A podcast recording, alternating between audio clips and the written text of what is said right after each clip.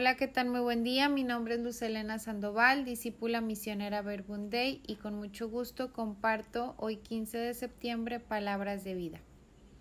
El día de hoy celebramos la Virgen de los Dolores y podemos y vamos a rezar un himno antes de iniciar y de escuchar el Evangelio de hoy que es Juan 19 del 25 al 27.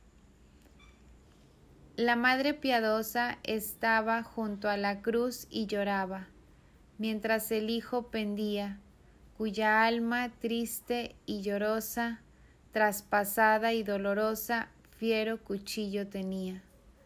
Es la Virgen dolorosa, y a ella suspiramos, gemimos y lloramos. Virgen nuestra de los dolores, imploramos tu protección Nuestras penas serán menores si tenemos tu intercesión. Lectura del Santo Evangelio según San Juan.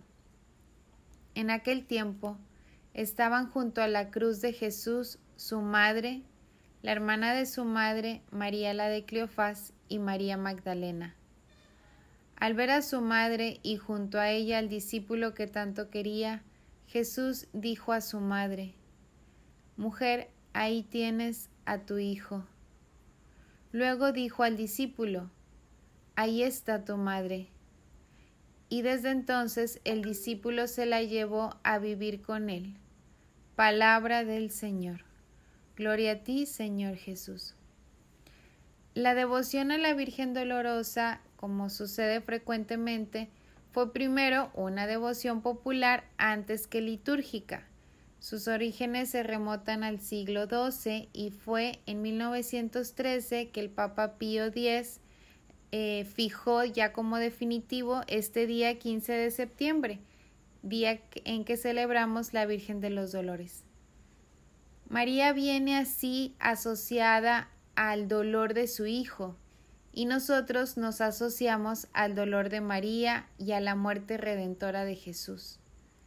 Ya el anciano Simeón hace un atinado pronóstico de lo que será el destino de este niño admirable. María está al pie de la cruz. Puedo imaginar un poco el dolor que María debió de haber sentido al estar ahí viendo morir a su hijo en la cruz, desfigurado totalmente. Soy madre y solo de pensar en que algo malo le suceda a mis hijos se me estruja el corazón. Por eso digo que solo puedo imaginar un poco el dolor de María. María estaba al pie de la cruz de Jesús, pero actualmente está al pie de la cruz de cada uno de nosotros. Para el cristiano la presencia de María es imprescindible. Jesús lo sabe y por eso en sus últimas siete palabras antes de morir nos deja por herencia a su madre. María no es Dios, ni pretende sustituirlo. Ella es un lazo de amor con el que el Padre nos atrae hacia Él. María es la Madre de Jesús, elegida de entre todas las mujeres para ser su madre, y definitivamente María es un modelo a seguir es modelo de muchas cosas, pero es modelo de oración. Ella nos enseña a orar, a tratar con Jesús cotidianamente. Ella nos enseña a encarnar la palabra de Dios, es decir, a hacer la vida en nuestra vida. María es modelo de fe, llamada feliz, dichosa por creer en las promesas de Dios. ¿Por qué es imprescindible?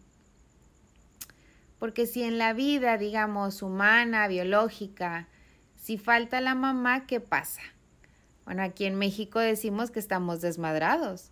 La vida es triste, hay una carencia que muy difícil se puede superar. Ahora, ¿cómo es la vida de fe, la vida espiritual sin María? Pues también habrá una carencia.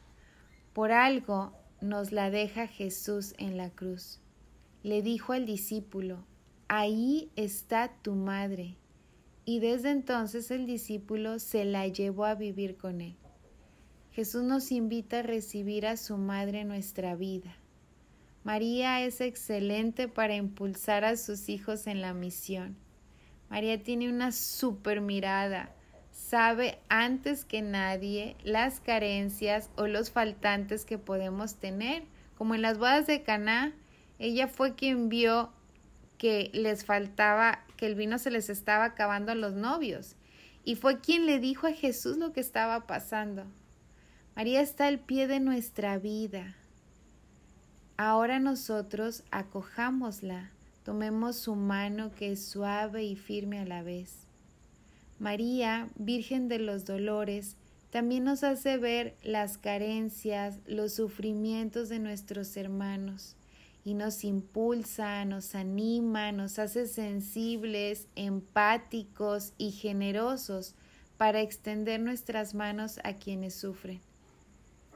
Estamos llamados a ser cristianos marianos, creyentes en Jesús y en María.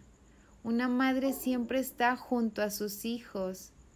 María es una buena aliada para caminar en la vida.